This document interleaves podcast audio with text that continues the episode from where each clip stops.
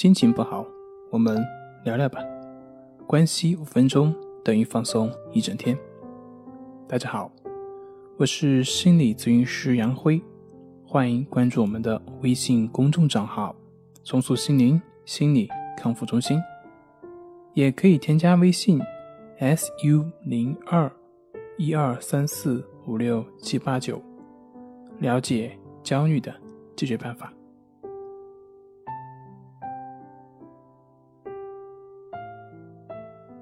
今天要分享的作品是解决焦虑之道。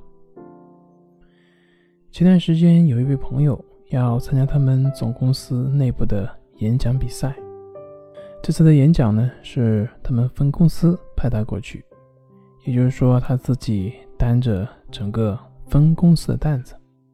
他们公司的领导也非常重视这一次比赛，正是因为这样。所以他感觉很焦虑。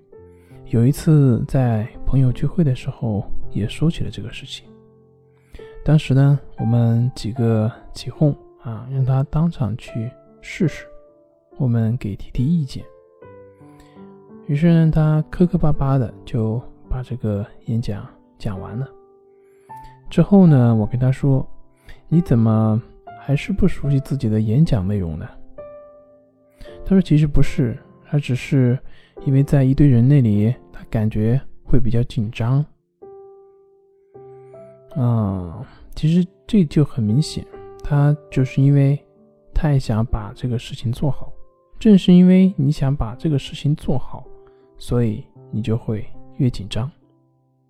后来我跟他说：“你这样肯定是不可能取得好成绩的。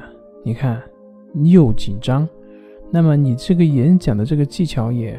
发挥不出来，然后你说出来的内容呢也不吸引人，那我看你这次去做演讲的话，肯定会失望的。他说是的，其实我也是这么觉得的，只是因为领导重视嘛，所以硬着头皮也得上了。我说那既然这样注定要失败的话，咱们可以换个思路，置之死地而后生。他说：“怎么个换个思路呢？”我说：“你看啊，反正赢的可能性不大，那么咱们呢就好好去准备，就不要再考虑赢不赢的问题了，就只是好好的去在同事面前表演一场。那即便是失败了，也是精彩的一次失败嘛，总比自己失败了而且还畏畏缩缩站在那里紧紧张张的说话。”又强多了呀！既然注定要失败，那么咱们就好好的、轰轰烈烈的、精精彩彩的去做，对不对？我重复了这一句话：即便是失败，也得是一个精彩的失败，对吧？他听后似乎明白了些事情，说：“对呀，反正就这样了，我还在乎什么呢？不如放开手去搏他一搏。”那各位，你们猜猜最后这位朋友他的演讲结果怎么样呢？哼哼，其实可能会让各位失望，因为现实是残酷的。他最后也还是没有达到他所理想的那个状态。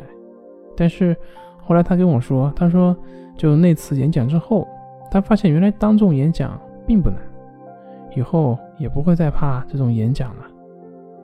是啊，人的进步本身就是一个螺旋式的进步呀，像那种火箭式的飞跃，往往是出现在小说里面。但是只要你往前走出来了，走出这一步了，后面的就好走了。这里呢，我用的是什么方法让他放松，让他不紧张的呢？其实就是很简单，就只是让他去面对现实。放下对未来的不合理的期待，让他自己从未来的这个期待的焦虑当中走出来，只是去面对现实的问题，去解决现实的问题，那么自然就不再跟情绪有纠缠，自然也就能够很好的去发挥自己现有的能力。好了，今天就分享到这里，咱们下回再见。